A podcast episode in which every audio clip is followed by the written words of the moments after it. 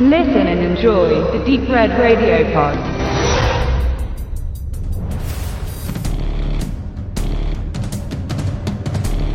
Jean Renault, der alte Haudegen, ist zurück. Immer noch ganz gut im Geschäft, liefert er jedoch nicht mehr allzu oft Actionkost ab.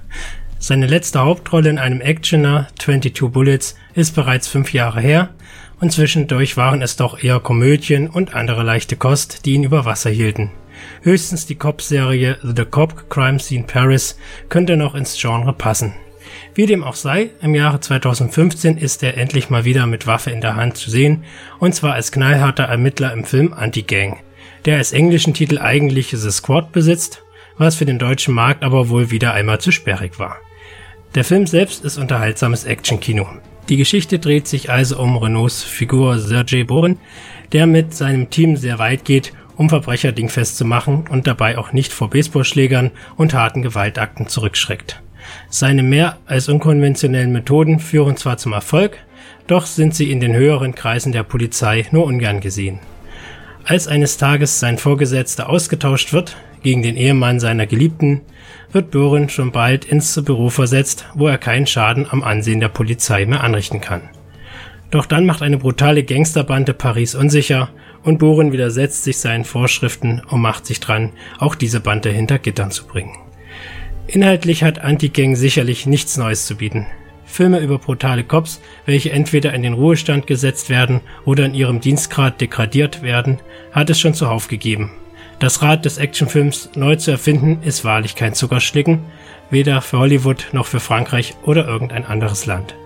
Also kommt es wieder einmal ganz darauf an, wie das Ganze in Szene gesetzt wird und in dieser Hinsicht kann Anti-Gang dann doch überzeugen. Denn in Sachen Action macht Jean Renault und sein Team wirklich keinerlei Kompromisse und es wird ordentlich geballert. Zwar sollte man nicht erwarten, dass die ganzen 90 Minuten, welche der Film nur geht, geschossen wird, doch wenn es soweit ist, dann geht es ordentlich ab und der Actionfreund hat seine Freude daran. Hinzu kommen einige ordentliche Effekte, sowohl auf der Seite des Blutzeus als auch was die Explosionen angeht. Für die Freude an ordentlicher Knallboom-Unterhaltung ist auf jeden Fall gesorgt. Aber auch abseits der Action kann Anti-Gang überzeugen. Die markigen Sprüche der Bande fallen zwar gegenüber denen manch anderer Filmhelden etwas ab, doch für den einen oder anderen Schmunzler hier und da reicht es dennoch aus. Zudem ist es auch die Figurenentwicklung, die einigermaßen nachvollziehbar ist, auch wenn am Ende natürlich alles so ausgeht, wie es zu erwarten war, kommt man am Schluss dennoch nicht umhin zu sagen, dass man die letzten anderthalb Stunden gut unterhalten wurde. Lediglich Jean Renault selbst stellt einen kleinen, aber spürbaren Schwachpunkt dar. Denn irgendwie wirkt Renault hier weit lustloser in seinem Spiel als zuvor. Seine Mitspieler spielen ihn jedenfalls nicht selten an die Wand, was dann doch ein wenig schade ist. Vielleicht liegt dies aber auch an seinem deutschen Synchronsprecher Joachim Kerzel. Dieser ist zwar Renaults Stammsprecher und eigentlich ein Synchronprofi, doch genauso lustlos wie Renault im visuellen Sinne wirkt, wirkt Kerzel hier beim Ansprechen seines Textes. Nun gut, Kerzel mag schon etwas in die Jahre gekommen sein, doch seine dünne Leistung, so wie hier, habe ich von ihm dann noch nie gehört. Alles im Allen kann man dies jedoch verschmerzen und wer Anti-Gang im Original mit Untertiteln sieht, kann sich dem ja sowieso entziehen.